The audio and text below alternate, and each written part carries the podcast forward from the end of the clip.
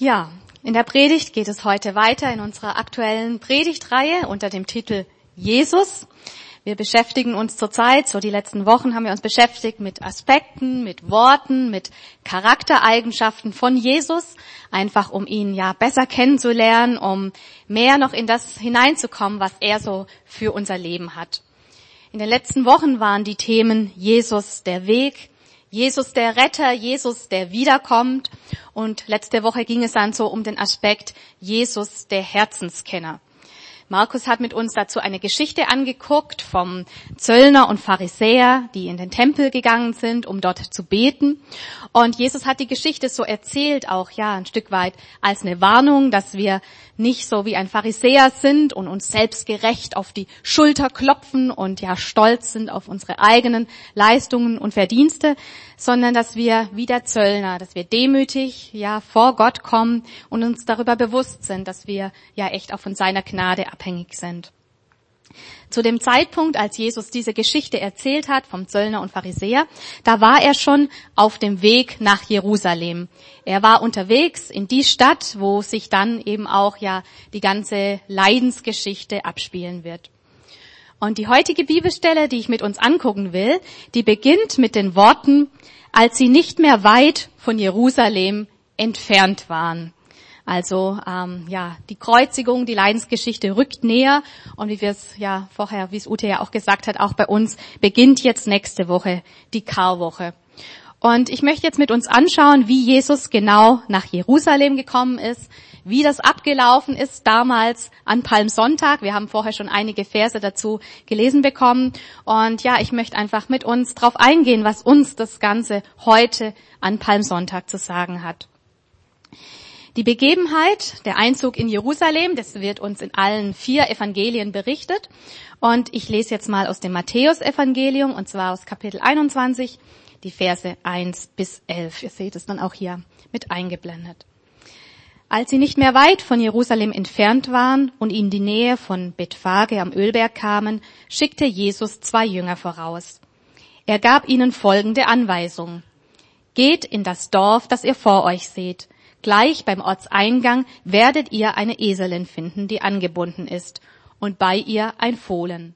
Bindet sie beide los und führt sie zu mir. Und sollte jemand etwas zu euch sagen, dann antwortet, der Herr braucht die Tiere. Dann wird man sie sofort mit euch gehen lassen. Das geschah, weil sich erfüllen sollte, was durch den Propheten vorausgesagt worden war. Sagt der Tochter Zion, Dein König kommt zu dir. Er ist sanftmütig und er reitet auf einem Esel, auf einem Fohlen, dem Jungen eines Lasttiers. Die beiden Jünger machten sich auf den Weg und führten alles so aus, wie Jesus es ihnen aufgetragen hatte. Sie brachten die Eselin und das Fohlen, legten ihre Mäntel über die Tiere und Jesus setzte sich darauf. Scharen von Menschen bereiteten ihre Mäntel auf dem Weg aus. Andere hieben Zweige von den Bäumen ab und legten sie auf den Weg. Vor und hinter Jesus drängten sich die Menschen und riefen, Hosianna, dem Sohn Davids, gelobt sei der da kommt in dem Namen des Herrn, Hosianna in der Höhe. So zog Jesus in Jerusalem ein. Die ganze Stadt geriet in Aufregung und alle fragten, wer ist dieser Mann? Die Menge, die Jesus begleitete, antwortete, das ist der Prophet, Jesus aus Nazareth in Galiläa. Ja, soweit diese Geschichte. Jesus zieht hier ja als König in Jerusalem ein. Das heißt, dein König kommt zu dir. Und ich möchte jetzt gerne so drei Punkte mal mit uns angucken, die uns in dieser Geschichte über Jesus, Jesus den König gezeigt werden. Ein erster Punkt. Jesus der König ist souverän. Jesus wusste, was auf ihn zukommt, wenn er nach Jerusalem geht. Er hat es ja im Vorfeld auch immer wieder angesprochen und angedeutet im Gespräch mit seinen Jüngern und so weiter. Er wusste, dass wenn er nach Jerusalem geht, dass er verurteilt und dass er hingerichtet wird. Trotzdem ging er diesen Weg, wie wir hier lesen, auf Jerusalem zu, ganz souverän, einfach weil er wusste, Mensch, das ist der Weg, der für mich bestimmt ist, das ist der Weg, um die Menschheit zu erlösen. Und so lesen wir das hier in der Geschichte. Er nähert sich der Stadt. Er betritt jetzt erstmal einen Vorort von Jerusalem, Bethphage. die Feigenstätte wörtlich übersetzt und er wusste ganz genau, jetzt wird es konkret, jetzt wird es ernst. Er geht souverän seinen Weg und dabei ist nichts nur irgendwelchen Zufällen überlassen. Wir haben das gelesen, er schickt zwei Jünger voraus, Vers 2 und folgende, und dann heißt es, er gab ihnen folgende Anweisung, geht in das Dorf, das ihr vor euch seht, und er sagt dann gleich beim Ortseingang, werdet ihr einen Esel finden, die Eselin, die angebunden ist, und bei ihr ein Fohlen, und er gibt den Jüngern den Auftrag, bindet sie beide los und führt sie zu mir. Also sehr konkret, ganz genaue Anweisungen, aber es wird noch konkreter und genauer, nämlich wenn dann und sollte jemand was zu euch sagen, dann antwortet, der Herr braucht die Tiere, dann wird man sie sofort mit euch gehen lassen. Und ganz genau so ist es dann auch abgelaufen. Zur richtigen Zeit stand tatsächlich am richtigen Ort die Esel bereit, die Eselin und das Fohlen. Und ja, was ja auch keine Selbstverständlichkeit ist, der Eselbesitzer hat den Jüngern tatsächlich die Tiere mitgegeben. Ja, mal so auf heute übertragen. Es wäre so, wie wenn jemand zu dir kommt und sagt, hey, ich brauche mal dein Auto. Gib mir doch mal die Autoschlüssel. Ja, ist ja nicht selbstverständlich, dass man sich drauf einlässt. Aber es hat hier alles genauso geklappt. Jesus ist souverän und er hat einen ganz genauen Plan, wie alles ablaufen soll. Es ist alles genauso gekommen. Warum hat Jesus die Jünger losgeschickt, um einen Esel zu organisieren? Hätte er nicht einfach zu Fuß weiterlaufen können? Ute hat es schon angesprochen. Es gab eine Prophetie, die war ja zu dem Zeitpunkt ungefähr 500 Jahre alt. Und damals hat ein Mann namens Sahaja ähm, ja prophezeit. Das lesen wir in Sahaja 9, Vers 9. Da steht: Juble laut, Tochter Zion, jauchze, Tochter Jerusalem. Siehe, dein König kommt zu dir. Gerecht und siegreich ist er, demütig und auf einem Esel reitend, und zwar auf einem Fohlen, einem Jungen der Eselen. Ist das nicht der Hammer? Das hat einer 500 Jahre vor dieser Begebenheit vorhergesagt und Jesus erfüllt jetzt auch haargenau so diese Prophetie. Der Einzug nach Jerusalem ist nicht nur irgendwas, was sich einfach so ergeben hat, irgendwie, dass so ein paar Zufälle zusammengekommen sind, sondern das zeigt uns hier ja auch dieses Bibelwort, diese Prophetie. Es ist alles ganz genau so von Gott, ja auch vorgeplant und es ist alles so in Gottes Ordnung. Und was ich hier so klasse finde, ist, was über die zwei Jünger geschrieben wird, die von Jesus losgeschickt wurden, um die Esel zu holen. Es heißt in Vers 6, die beiden Jünger machten sich auf den Weg und führten alles so aus, wie Jesus es ihnen aufgetragen hatte. Ist doch cool, oder? Keine Diskussion, keine langen Fragen, keine Verhandlungen. Muss das wirklich sein? Warum denn ich? Und was ist wenn? Und sowieso und überhaupt? Und kann nicht der oder irgendwas? Und ich glaube, da können die Jünger uns echt ein Vorbild sein.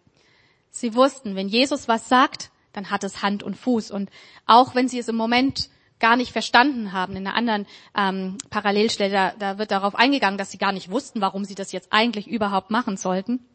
Aber sie haben gehorcht. Sie haben das genauso umgesetzt. Und was bedeutet das für uns? Ja, auch wir dürfen darauf vertrauen, Jesus ist souverän. Er hat den Überblick.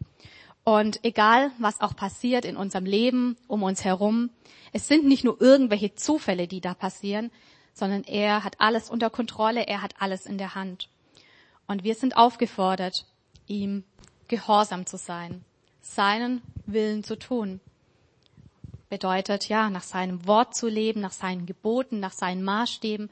Und auch wenn er uns Impulse gibt, wenn er in unser Leben hineinspricht, dass wir es umsetzen.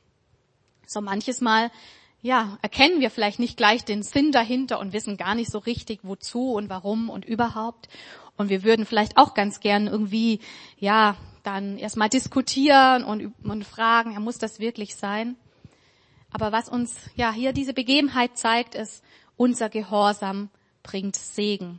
Die Jünger, sie sind losgezogen, haben das umgesetzt, was Jesus gesagt hat, und sie haben dazu beigetragen, dass sich eine ja, Jahrhunderte alte Prophetie erfüllt hat. Sie haben dazu beigetragen, dass Jesus einen königlichen Empfang hatte. Und auch unser Gehorsam bringt Segen mit sich. Das dürfen wir wissen. Jesus ist der König. Er ist souverän. Und ja, wir sind eingeladen und aufgefordert, ihm zu vertrauen und ihm gehorsam zu sein. Soweit ein erster Aspekt aus dieser Geschichte. Ich möchte noch auf eine zweite Sache zu sprechen kommen. Jesus der König ist ein Friedenskönig. Er ist ein König, zeigt uns die Geschichte, aber er kommt nicht mit Pauken und mit Trompeten so als königlicher Herrscher daher. Er zieht nicht hoch erhoben auf einem Pferd in die Stadt ein. So haben das damals die Könige und die Eroberer gemacht, wenn sie in eine Stadt gekommen sind, ähm, so als Zeichen ihrer Autorität und ja, sie haben so ihre Macht und ihre Stärke demonstriert und sind dann auf einem Pferd in eine Stadt eingeritten. Bei Jesus sieht es anders aus. Die Bibel spricht schon auch davon, dass Jesus bei seinem zweiten Kommen ähm, auf einem Pferd reiten wird. Das sagt die Offenbarung, wenn dann auch jeder erkennen wird, dass er der König und der Herrscher ist. Aber hier ja, verhält es sich ganz anders. Als Zeichen der Demut reitet Jesus auf einem Esel. Auf einem Esel, Fohlen sogar haben wir gelesen, statt ja eben auf einem Pferd. Und er macht sich damit ganz klein. Er kommt ja auf Augenhöhe zu dem Volk. Was hat ein Esel denn damals für eine Funktion gehabt? Im Grunde genommen war der Esel einfach ein Arbeitstier, ein Lasttier. Er war dazu da, den Menschen Arbeit und Lasten abzunehmen. Und das finde ich so ein schönes Bild auch hier. Ähm, ja, Jesus setzt sich auf einen Esel. Er zieht auf einem Esel in Jerusalem ein. Er ist bereit, den Menschen zu helfen ihnen ganz konkret zu helfen, ja in Beziehung zu Gott zu kommen. Er ist bereit, den Menschen Lasten abzunehmen. Die Last der Sünde. Er ist bereit, den Menschen Arbeit abzunehmen. Die Arbeit, die eigenen Mühe, die eigene Anstrengung, ja irgendwie vor Gott gerecht zu werden und sich vor Gott etwas zu verdienen. Sagt der Tochter Zion, heißt es in Vers 5, und damit sind die Bewohner von Jerusalem gemeint, dein König kommt zu dir, er ist sanftmütig und reitet auf einem Esel, auf einem Fohlen, dem Jungen eines Lasttiers.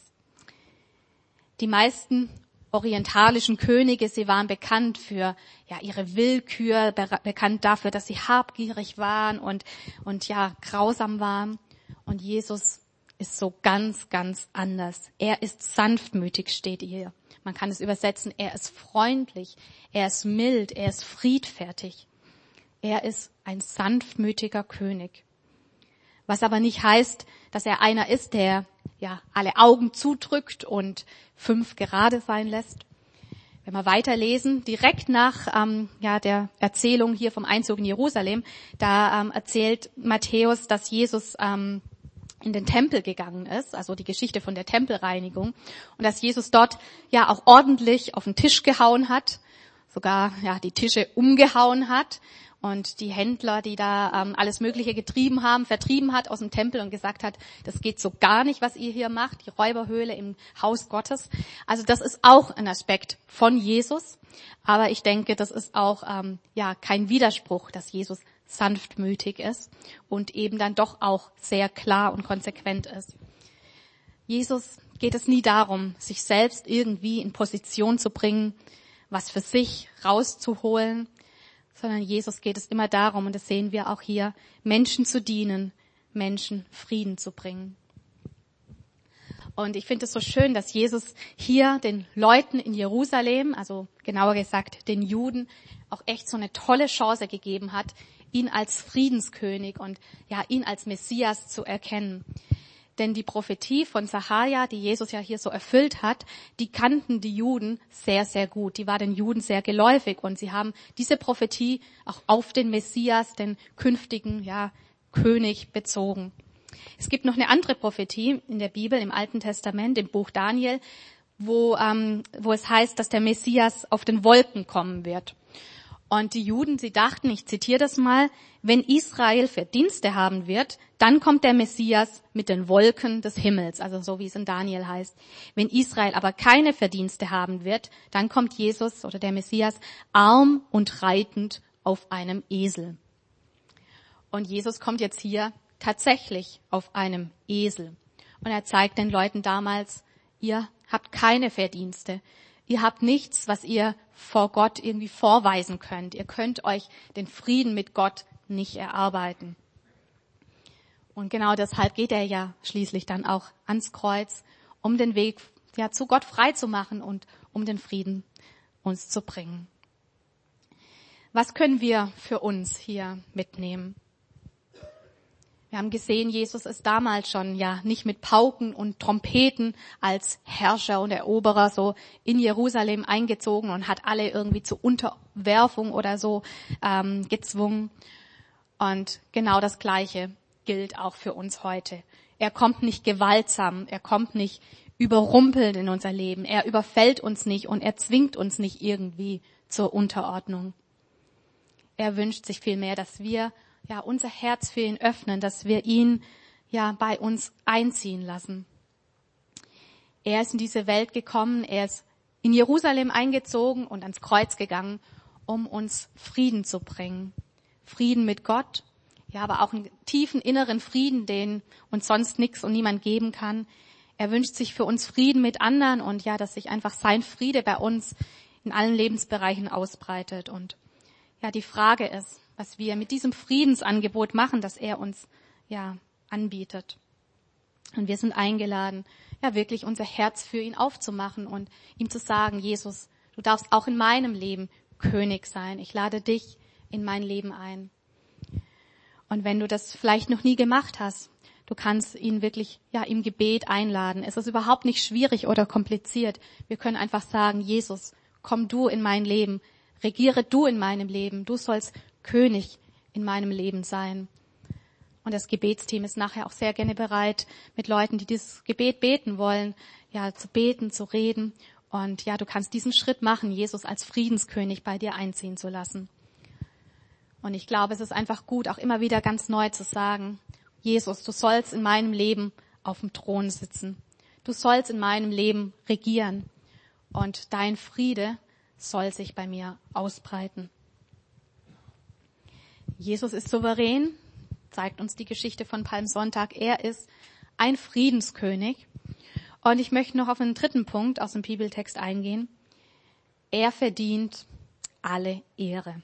Er verdient unsere Ehre. Wie hat es damals ausgesehen? Wie haben die Menschen damals Jesus geehrt? Ute hat es vorher schon gelesen. Vers 8. Scharen von Menschen breiteten ihre Mäntel auf dem Weg aus. So ein Punkt. Die Leute haben ihre Mäntel ausgezogen und sie haben sie wie so ein Teppich auf dem Weg ausgebreitet, dass Jesus da drüber gehen kann. Kommt uns ein bisschen komisch vor. Wir denken, was soll denn das? Aber es war damals einfach so ein Zeichen der Ehrerbietung, um zum Ausdruck zu bringen, ich bringe dir meine Ehre. Es wurde ja in der Antike manchmal so gemacht und zum Beispiel lesen wir das auch, als ein gewisser König Jehu damals zum König eingesetzt wurde. Da heißt es auch im Buch Könige, 2. König 9, Vers 13. Da nahmen sie schnell jeder sein Gewand, also die Leute haben auch schnell jeder sein Gewand genommen und legten es unter ihn auf die nackten Stufen und sie stießen ins Horn und riefen, Jehu ist König. Also gerade bei so Gelegenheiten, wenn jemand als König eingesetzt wurde oder so als Zeichen der Ehrerbietung, haben Leute ihre Mäntel auf dem Weg ausgebreitet. Dann heißt es weiter, andere hieben Zweige von den Bäumen ab und legten sie auf den Weg. Also mit den Zweigen sind durchaus Palmzweige gemeint. Sie wurden hier auch auf den Weg gelegt. Und ein Palmzweig, ich habe auch nochmal so nachgelesen, galt als Symbol des Sieges. Ein Palmzweig, ja, war ein Symbol des Sieges. Es ist beispielsweise Folgendes aus der damaligen Zeit überliefert. Wenn zwei Leute vor Gericht gehen, wissen wir nicht, wer der Sieger ist. Wer aber dann den Palmzweig in seine Hand nimmt, von dem wissen wir, dass er der Sieger ist. Also nach einem Gericht, derjenige, der ähm, ja als Sieger hervorging, der hatte nachher den Palmzweig in der Hand. Oder auch die Offenbarung. Sie beschreibt die Gerechten, die einmal so vor Gottes Thron stehen werden, folgendermaßen. Offenbarung 7, 9. Danach sah ich eine große Schar, die niemand zählen konnte, aus allen Nationen und Stämmen und Völkern und Sprachen. Die standen vor dem Thron und vor dem Lamm, angetan mit weißen Kleidern und mit Palmzweigen in ihren Händen. Also auch da wieder so der Palmzweig als Symbol des Siegers und ähm, auch in der Kunst beispielsweise werden oft Märtyrer auch so mit einem Palmzweig in der Hand ähm, dargestellt, einfach um so zu symbolisieren, dass sie ja wirklich auch als Sieger hervorgegangen sind. Also die Menschenmenge, sie hat Jesus geehrt, indem sie ihre Mäntel ausgebreitet haben, indem sie ja Palmzweige ausgelegt haben, daher eben ja auch der Name Palmsonntag. Und dann Vers 9 noch, ähm, vor und hinter Jesus drängten sich die Menschen und riefen, Hosianna, dem Sohn Davids, gelobt sei, der da kommt in dem Namen des Herrn, Hosianna in der Höhe. Sie haben Jesus auch geehrt durch diese Hosianna-Rufe. Und ja, diese Hosianna-Rufe, sie gehen zurück auf Psalm 118. Die Menschen rufen hier aus, was im Psalm 118 steht, genauer gesagt Psalm 118, Vers 25 und 26. Und das war in der damaligen Zeit jedem geläufig, dieser Psalm, diese Verse. Sogar Kinder haben das so ausgerufen, lesen wir an einer anderen Stelle. Wörtlich heißt Hosianna eigentlich so viel wie Hilf doch, rette bitte. Also eigentlich ist es ein Hilfruf an Gott, aber schon damals wurde das ähm, ja einfach auch so als Lobpreis verwendet und deshalb auch ähm, ganz oft auch übersetzt ähm, mit gepriesen sei, also gepriesen sei der Do Sohn Davids, ähm, gepriesen sei der da kommt und so weiter. Also dieser Psalm 118, den die Menschen hier so ja Jesus zurufen und zitieren, der wurde ähm, durchaus bei bestimmten Festen, bei bestimmten Feiern, bei bestimmten Anlässen immer wieder gesungen. Besonders feierlich zum Beispiel auch am Laubhüttenfest. Und ja, beim Laubhüttenfest, da hatte jeder so einen Feststrauß auch in der Hand, so ein Feststrauß mit einem Palmzweig drin. Und bei, dann haben sie den Psalm 118 gesungen und immer wieder an bestimmten, bei bestimmten Passagen, an bestimmten Stellen haben sie diesen Strauß so geschüttelt. Also das einfach nur, wie das ähm, bei, am Laubhüttenfest war. Und das zeigt uns einfach so diese Palmzweige ähm, und diese Hosianna-Rufe. Das hat in der damaligen Kultur schon auch eng miteinander zusammengehört. Und das geht eben zurück auf Psalm 118 und wurde bei verschiedenen Anlässen dann auch so ähm, ja, verwendet und gebraucht. Jesus ist als König in Jerusalem eingezogen. Die Menschen am Palmsonntag haben ihn geehrt, indem sie ihre Mäntel ausgebreitet haben, als Zeichen der Ehrerbietung, indem sie Palmzweige ausgelegt haben, so als Symbol des Sieges. Jesus, du bist Sieger. Und indem sie ihm Hosianna zugerufen haben. Gepriesen sei Jesus, gelobt sei Jesus. Er ist der König. Als König ist er in Jerusalem eingezogen. Und die Frage ist, wie kannst du, wie kann ich, wie können wir Jesus ehren? Wie können wir zum Ausdruck bringen, dass er unser König ist? Die Menschen damals, sie haben das auf ihre Weise gemacht, so im Rahmen ihrer Kultur, in ihrem Kontext. Und ich glaube, wir dürfen und wir sollen ja einfach unsere Ausdrucksform bringen, um ja Jesus auszudrücken. Jesus, du bist unser König. Und auch wir können das tun mit Worten, mit Liedern, mit Gebeten. Aber ich denke, es sollte noch weitergehen. Wir können es Jesus ausdrücken, dass er unser König ist, dass wir ihn verehren, ja, mit unserem ganzen Leben. Paulus schreibt im ersten Korintherbrief, und ich finde es so treffend, was immer ihr tut, ob ihr esst oder trinkt oder was es auch sei, verhaltet euch so, dass Gott dadurch geehrt wird. Und das finde ich so einen guten Grundsatz oder so, ja, ein guter Ansatz. Und wenn man den Bibelvers weiter ausbaut, was immer ihr tut, ob ihr esst oder trinkt oder ich ergänze einfach mal, ob ihr auf der Arbeit seid, ob ihr am Auto sitzt, ob ihr einkaufen seid, ob ihr Hausarbeit macht, ob ihr telefoniert, ob ihr am Bahnhof auf den Zug wartet oder was immer es auch sonst sei, verhaltet euch so, dass Gott, dass Jesus dadurch geehrt wird. Was das im Einzelnen bedeutet, kann ja ganz, ganz unterschiedlich sein. Vielleicht bedeutet es auf der Arbeit ehrlich zu sein, wenn man in die Pause geht, die Zeit zu stechen oder stoppen, wie auch immer. Im Auto nicht zu fluchen, wenn einem die Vorfahrt genommen wird. Beim Einkaufen vielleicht auch zu überlegen, brauche ich das wirklich, damit nichts verschwendet wird. Beim Telefonieren nicht schlecht über jemand anders reden, beim Hausarbeit machen, mich nicht reinsteigern, wenn der Partner schon wieder seine alten Socken hat rumliegen lassen. Am Bahnhof, ja, vielleicht einfach mal jemand ein Lächeln schenken oder ein Gespräch beginnen. Was immer ihr tut, sagt Paulus, verhaltet euch so, dass Gott dadurch geehrt wird. Jesus ist König. Er ging auch für dich und für mich nach Jerusalem. Er ging für dich und für mich ans Kreuz. Und er verdient es, dass wir ihn ehren mit unserem ganzen Leben. Er ist König und die Geschichte von Palmsonntag zeigt, er ist ein König, der souverän ist. Und wir sind eingeladen, wie die Jünger damals, ihm wirklich zu vertrauen, ihm gehorsam zu sein. Er ist souverän, auch wenn wir nicht alles verstehen, nicht alles einordnen können, uns wirklich darauf einzulassen, auf seine Wege, auf seine Worte. Er ist ein König des Friedens. Er kommt nicht, ja, gewaltsam in unser Leben rein. Er wünscht sich, dass wir ihm unser Herz öffnen, dass wir ihn einladen. Und er möchte wirklich mit seinem Frieden auch in unserem Leben regieren. Er ist ein König, dem alle Ehre gebührt. Er ist es wert, dass wir ihn verehren mit unserem ganzen Leben und bei allem, was wir tun darf schon mal das Lobpreisteam nach oben betten. Wir werden gleich noch ein Abschlusslied singen und ja, ich möchte uns das wirklich mitgeben, dass wir wirklich in diesem Bewusstsein jetzt so auch in die kommende Woche hineingehen. Jesus ist der König. Amen.